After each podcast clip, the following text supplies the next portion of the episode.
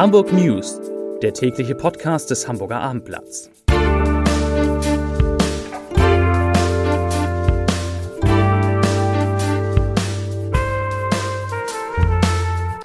Herzlich willkommen. Mein Name ist Lars Heider und heute geht es um Corona-Zahlen, die in Hamburg alle wieder in die richtige Richtung zeigen, nämlich nach unten.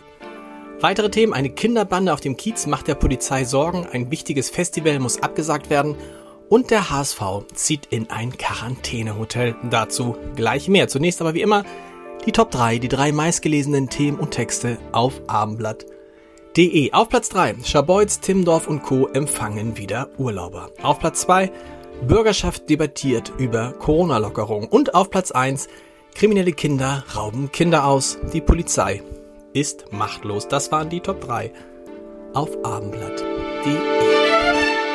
Die 100er-Marke ist wieder gefallen. Heute hat die Gesundheitsbehörde in Hamburg 223 neue Corona-Infektionen gemeldet. Das sind 30 Fälle weniger als gestern und sogar 96 weniger als vor einer Woche. Damit sinkt die 7-Tage-Inzidenz unter den kritischen Grenzwert von 100 auf nun 95,8 Neuinfektionen je 100.000 Einwohner. Die Zahl der Corona-Patienten in den Krankenhäusern, die geht ebenfalls zurück auf 224 und auch die Zahl der Menschen, die mit Covid-19 auf einer Intensivstation behandelt werden müssen, sinkt auf jetzt 97. Das sind sechs weniger als gestern. Konkrete Lockerungen der Corona-Maßnahmen soll es aber in Hamburg erst geben, wenn der Inzidenzwert an fünf Werktagen in Folge unter 100 bleibt.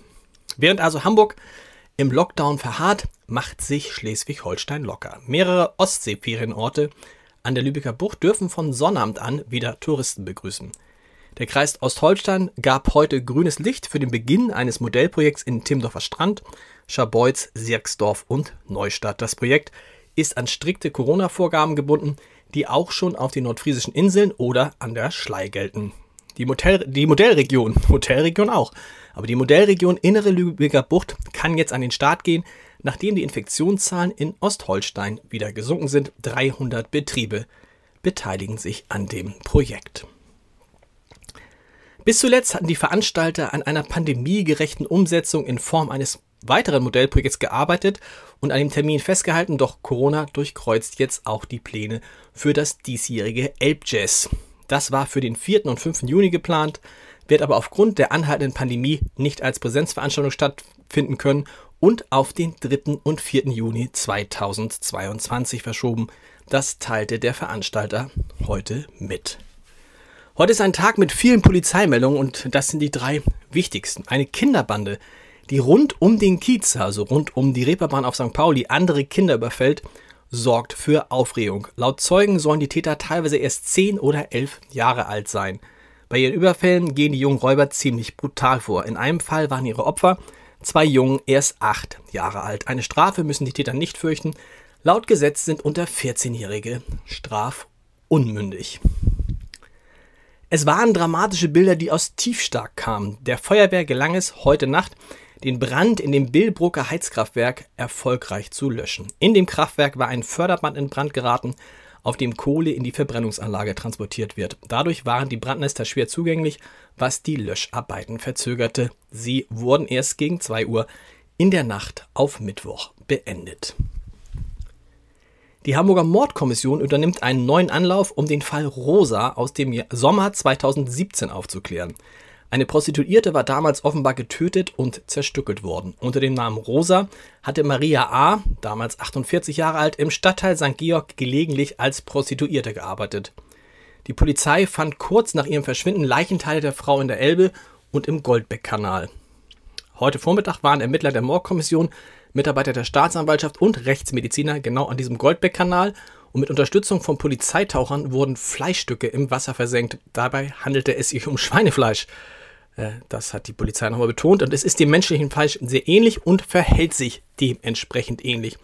Und mit diesem Fleisch sollte getestet werden, wo der Täter die Leichenteile ins Wasser geworfen hatte, ob er sie von der Brücke, vom Ufer oder aus einem Boot in den Kanal geworfen hatte. Um die Strömungsverhältnisse genau zu simulieren, waren auch zwei Alsterdampfer im Einsatz, die die Strecke, die außerhalb des Lockdowns regelmäßig bedient wird, befuhren.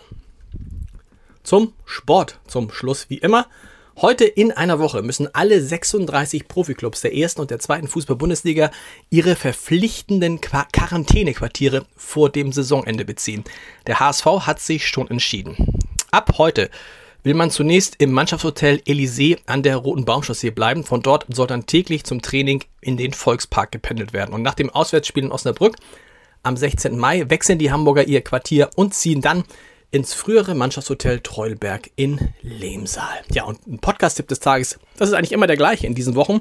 Heute Abend die dritte Folge unseres Gute Nacht Podcasts mit Kai Diekmann, der spricht über seine Freundschaft zu Helmut Kohl und da kann ich nur sagen, das müssen Sie sich anhören. Und wir hören uns morgen wieder um dieselbe Zeit, 17 Uhr. Bis dahin, tschüss.